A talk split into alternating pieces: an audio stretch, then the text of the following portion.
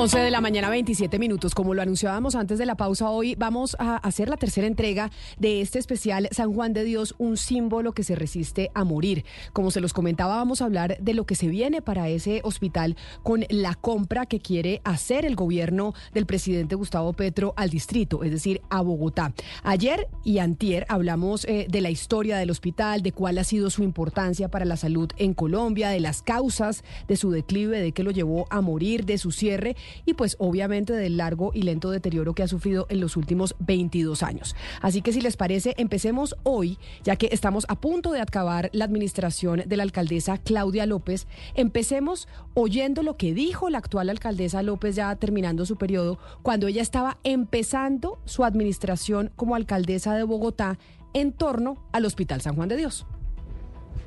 ¿Lo vamos a recuperar el San Juan de Dios? Por supuesto. Abajo han permitido disponer de el complejo, hacer el plan, hacer la estructuración. La administración pasada consiguió los recursos, nosotros adjudicamos el contrato y la interventoría y nos vamos a demorar tres años reconstruyendo, rehaciendo el Hospital San Juan de Dios. En tres años será el mejor hospital de Bogotá, con una central de urgencias, con una central además de consulta externa, universitario además, porque seguirá siendo manejado en conjunto con la Universidad Nacional. En tres años será un gran hospital, pero hoy es una ruina. Bueno, pues eso era lo que decía eh, la alcaldesa Claudia López y justamente para lograr ese propósito del que ella estaba hablando fue que se firmó el contrato con la firma Copasa, una, la firma española Copasa, a la que invitamos a dar un testimonio para este especial, pero declinó la invitación. Y si bien como veíamos, la alcaldesa dijo que en tres años este sería de nuevo un gran hospital, hoy aún no lo es porque el proyecto que presentó la firma Copasa no ha recibido aprobación por por parte del Ministerio de Cultura. Para intervenir estos bienes que son patrimoniales, siempre el Ministerio de Cultura debe eh, dar una aprobación. Entonces, por eso es que ese es como el primer paso que se debe surtir.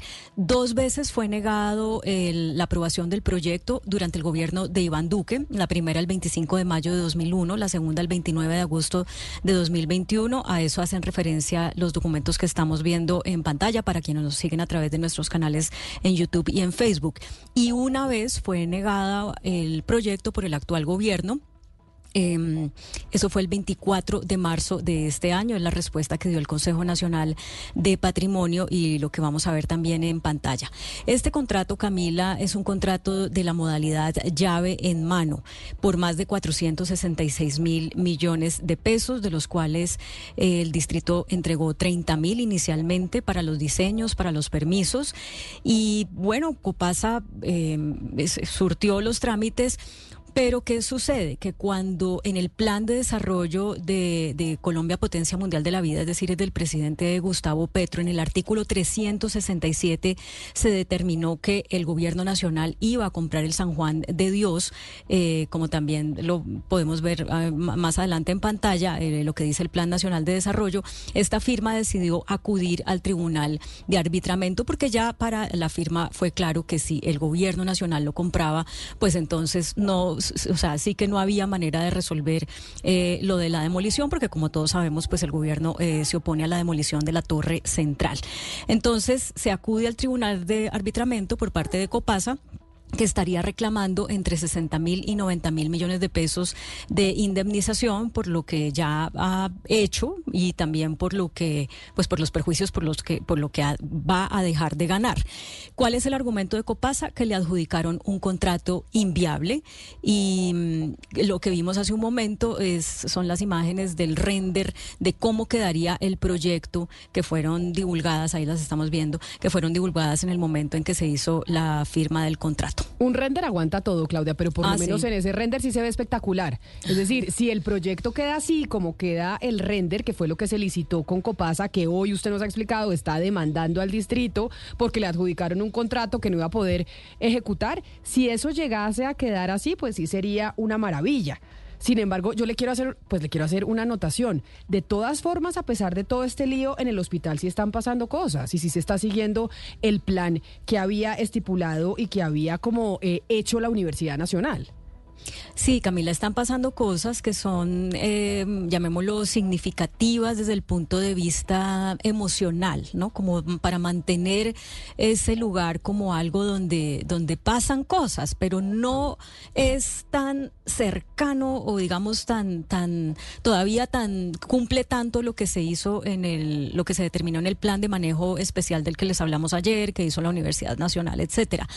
¿Por qué no están pasando las cosas que ese plan determinó o porque no han pasado ya habiendo transcurrido tanto tiempo?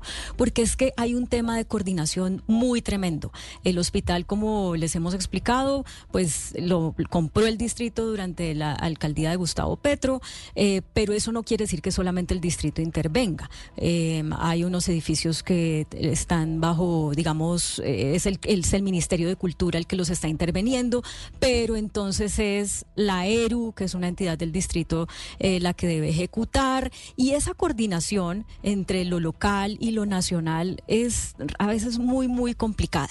El hecho es que, eh, que ha logrado, digamos, la administración de Claudia López, un poco es como destrabar o hacer como un poco más ágil esa coordinación y de hecho en esta administración se nombró una gerente para el Hospital San Juan de Dios, que es la señora, la arquitecta Paola Barragán, eh, a quien vamos a oír a continuación. Pues básicamente el San Juan, tú sabes, pues todos sabemos que tiene muchos actores.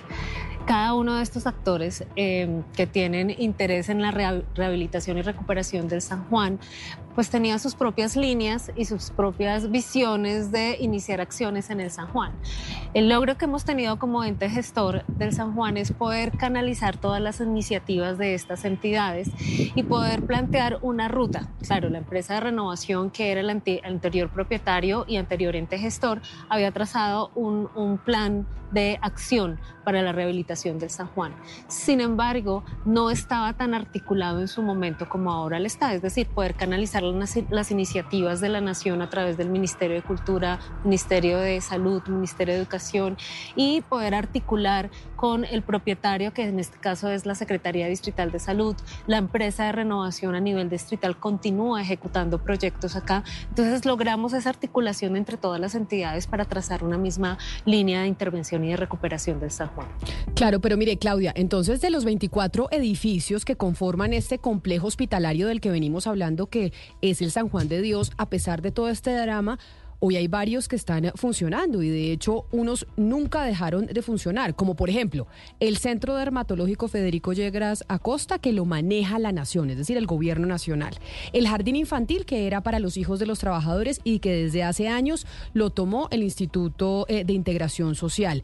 El Ancianato, que siempre lo ha manejado la Beneficencia de Cundinamarca. Y el Hospital Materno Infantil, que también tuvo muchos problemas, pero que ha seguido operando. Y la semana pasada, de hecho, si no me equivoco, se firmó el contrato para repotenciarlo. Y a eso además usted tiene que eh, sumarle que funciona la sede de medicina legal en la que se hacen pruebas eh, de apoyo para el proceso de búsqueda de personas dadas por desaparecidas, que se inauguró incluso en la alcaldía de Gustavo Petro cuando estaba manejando Bogotá. O sea, hay cinco de los 24 edificios que están eh, funcionando. Y pues vamos a ver qué pasa en los 19 que no funcionan, los 19 que sí están completamente quietos. El resto de los otros edificios eh, en este momento están en desusos. Tenemos dos edificaciones que están en este momento eh, con una intervención de restauración integral como tal, que es el edificio de Siberia y el edificio de mantenimiento. El edificio de Siberia, su recuperación es para un museo de la salud, de la medicina, y el edificio de mantenimiento es para un centro de simulación. Esos proyectos, Camila, los ejecuta la empresa de renovación urbana que es del distrito, con dineros de la nación, porque son proyectos de la nación. Hay 14 proyectos de aprobación por parte del pendientes de aprobación por parte del Ministerio de Cultura, de los cuales nueve, digamos que ya están, eh, como decimos coloquialmente, de un cacho, pues ya no, ya no falta casi nada, que son los otros proyectos del Ministerio de Cultura. Entonces, son proyectos del Ministerio de Cultura y los aprueba el Ministerio de Cultura. Y hay cinco que son del distrito que todavía están en ajustes porque el Ministerio de Cultura les ha pedido hacer algunos ajustes. Ahora, quedan tres. ¿Cuáles son esos tres? Pues los que están dentro del contrato firmado eh, con Copasa.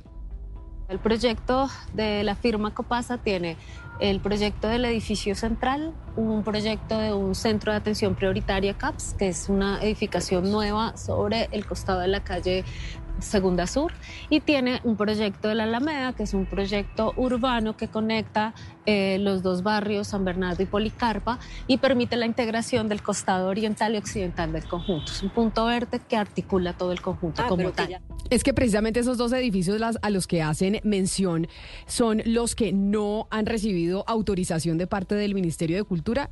Y ojo, no van a recibir la autorización porque el actual ministro emitió una directriz en, la que echó para atrás la posibilidad de demoler la torre central, esta famosa torre central de la que les hemos venido hablando durante todos estos días, que es el requisito para desarrollar el proyecto de Copasa. Copasa, la empresa española que se ganó la licitación, que hizo el render que vimos ahí y que hoy está demandando a Bogotá por cuenta de que le adjudicaron un contrato que no va a poder desarrollar porque esa torre no se puede demoler y ya el Ministerio de Cultura dijo que, pues que no lo va a hacer, el Ministerio de Cultura del actual gobierno. Y de hecho, Claudia, un cambio importante en esta administración fue el entendimiento del patrimonio, no solo como los edificios por eh, su arquitectura y su antigüedad y su belleza, sino con un ingrediente adicional, sino entender esos edificios del San Juan de Dios como un lugar en donde hay una historia, en donde hay emociones y donde hay recuerdo de quienes eh, de alguna manera estuvieron vinculados al San Juan de Dios y sí siguen vinculados a este hospital, como lo explica el director eh, de patrimonio a quien vamos a escuchar. El problema de los instrumentos cuando se hacen, como el PEM del San Juan de Dios, es que es muy material, es muy, recupero esto, recupero esto, lo intervengo así, le pongo esta fachada, puedo hacer esto, pero no lee el contexto urbano donde está implantado el San Juan, en su relación con dos barrios que su, pues digamos, un poco la degradación de San Bernardo y Policarpa tiene que ver con que el San Juan se cerró. Pues dependían la papelería, la funeraria, la droguería, lo que pasaba, digamos, el vínculo social de este contexto urbano estaba determinado por el San Juan. Por eso es importante abrir el San Juan, no solo por la historia misma del San Juan y la salud pública, sino por lo que significa como un lugar y un entorno urbano tan importante en el centro ampliado de Bogotá. Y justamente por ese, eh, digamos, énfasis que ha hecho la administración de Claudia López en rescatar no solamente el patrimonio arquitectónico, sino el patrimonio emocional, fue que publicaron este libro que tengo en mis manos, que estoy mostrando en nuestro canal de Facebook y de YouTube. A ver que ahí está como ahí se ve. demasiado saturada de luz. se, llama, sí, se, llama San Juan de Dios, eh, guía crítica del conjunto hospitalario. De este libro es que sacamos las fotografías que les hemos estado mostrando en estos eh, tres días donde se ve pues, pues, eh, eh, cosas increíbles, Camila. Eh, los murales que hicieron los ex empleados cuando se quedaron a vivir allá, porque claro, no tenían energía, no tenían agua, pero sí adornaron, ¿no? Ahí está como la, la necesidad del ser humano de donde se, donde se vaya a vivir. Mire, por ejemplo, este es un mural que además ya está muy deteriorado, pues porque han pasado muchos años, pero así adornaban ellos como decir lo que ya consideraban la, la sala de su casa. Em, pero mire, cosas bellísimas que recoge este libro. El San Juan como una fuente de lucha social. No hay que olvidar que el hospital en el año 75 se lo tomaron eh, médicos, estudiantes de la Universidad Nacional eh, que estaban protestando pues eh, por, demandas que tenían en esa época. 14 días se tomaron el hospital, fueron sacados por el ejército. Em, no sé si ahí tenemos algo que también les quiero mostrar, que es un horno tipo iglú que ya hoy en día se está cayendo, pero es parte, eh, mírelo, ahí está, es parte de lo que construyeron los ex empleados cuando estaban viviendo ahí, porque pues cocinaban con leña y cocinaban en ese horno. Eh, este es uno de los edificios que, que están pues muy deteriorado. Em, como le, ah, hay una cosa muy bella que tiene el libro, imagínese que si usted quiere, usted puede ir a hacer el tour botánico del San Juan de Dios. El San Juan de Dios es, muy, muy grande, tiene muchas áreas verdes y resulta que por mucho tiempo se cultivaban ahí las plantas medicinales que los mismos médicos del San Juan usaban para curar a sus pacientes y eran las enfermeras las que preparaban con esas plantas, eh, pues digamos, los, los medicamentos, llamémoslo así. Eh, y si usted quiere ir a hacer ese recorrido, gracias a la actual administración, usted puede pedir una cita y, e ir a hacer el recorrido botánico. Eh, hay recorridos por las noches también, porque obviamente pues se imaginará que hay todo tipo de mitos y leyendas de que allá asustan, de que pasan mil cosas en pues estos edificios abandonados hace tanto tiempo. Eh, en fin, es un enfoque de, conservación patrimonial, no solamente arquitectónico, sino de emociones y afectos que no choca con lo que quiere el gobierno nacional. Y le digo que no choca porque eh, tuve la oportunidad de hablar con el doctor Mario Hernández, y ahora vamos a ver un trino que puso el presidente Petro para darles contexto de quién es el doctor Mario Hernández.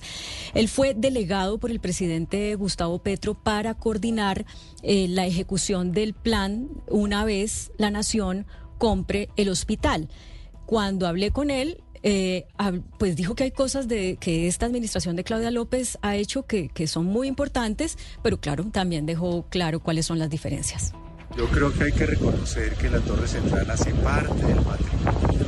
No se puede, no se puede si lo demolemos, quitamos, eh, no sé, el 50% de la historia de la medicina colombiana. En esa torre se desarrollaron las especialidades médicas, se hicieron las investigaciones e innovaciones por las cuales estamos muy orgullosos. Así que hace parte del patrimonio, no hay que ver el asunto como un edificio viejo. Y es posible, sabemos que es posible recuperarlo no solamente para volver a ser un hospital de tercero y cuarto nivel, no para la docencia, para todos los espacios de, de, formación y de trabajo que hay con la Universidad Nacional.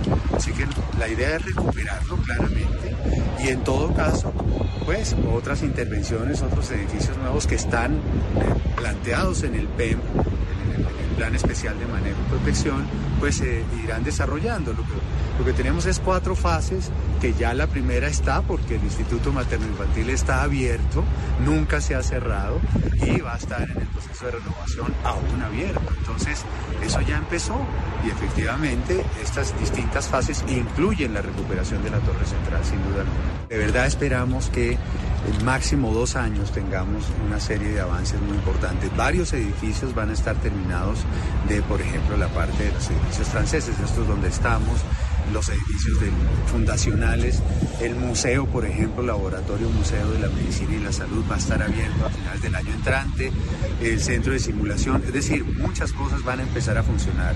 Así que lo que tenemos es un proceso eh, por etapas, pero que ya implica la apertura del Hospital San Juan. Bueno, Camila, hay que prestarle atención a una parte de lo que dijo el doctor Mario Hernández eh, al comienzo de su intervención, y es que, que la torre central, que es, pues, digamos, la del problema, de si demoler o no demoler, y que el distrito sí había dado, digamos, el, el aval para hacerlo, pero la nación no. ¿Qué pasa? El, lo que está, lo que nos dice el doctor Mario Hernández, eh, de alguna manera podría resolver el problema.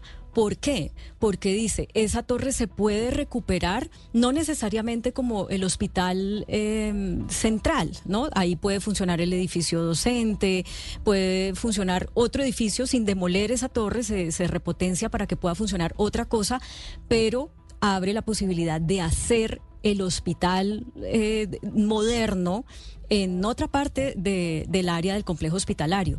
Si eso es, que eso es algo que ha propuesto incluso la Universidad Nacional desde hace tiempo y que alcanzaron a tener una reunión con la alcaldesa Claudia López y cuando era ministra Carolina Corcho y había un principio de acuerdo para eso que le acabo de decir, pero luego pues usted ya sabe cómo se puso la relación entre la alcaldesa y el presidente y finalmente eso no avanzó. Pero si se retoma esa idea, pues se soluciona el problema.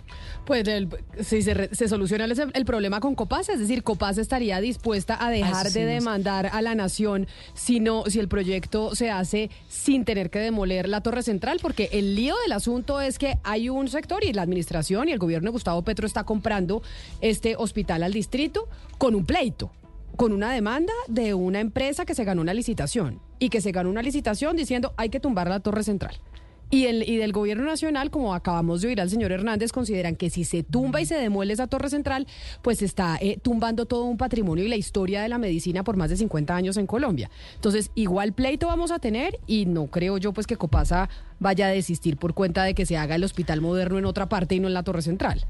Pues ojalá Copasa eh, finalmente quiera hablar con nosotros para hacerle esa pregunta, pero el proyecto como está planteado, mm, se supone que si no se demuele la torre central eh, y que si se hacen algunos ajustes para que sea más armónico con el patrimonio arquitectónico de los otros edificios, pues sí se podría llevar a cabo. ¿Cuál es la zona en la que muchas personas dicen ahí se ahí podría ser la zona de la cancha de fútbol, que es una zona pues muy amplia.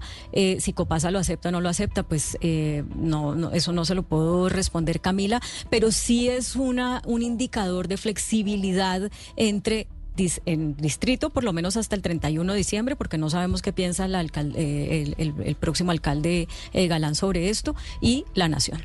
Nosotros quisimos hablar con el secretario de Salud de Bogotá, el secretario saliente, y yo le digo, Claudia, que por más de que hay conversaciones, por más de que esto ya va a pasar a la nación, dicen desde la administración de Bogotá que el San Juan de Dios les ha dejado más tristezas que alegrías a la administración de Claudia López, y yo creo que así ha sido con todos aquellos que han pasado por ahí. Vamos a ver qué pasa entonces con este símbolo que se niega a morir, con el San Juan de Dios ahora que le Gustavo Petro es presidente y decide que la nación sea la que tome las riendas sobre ese hospital.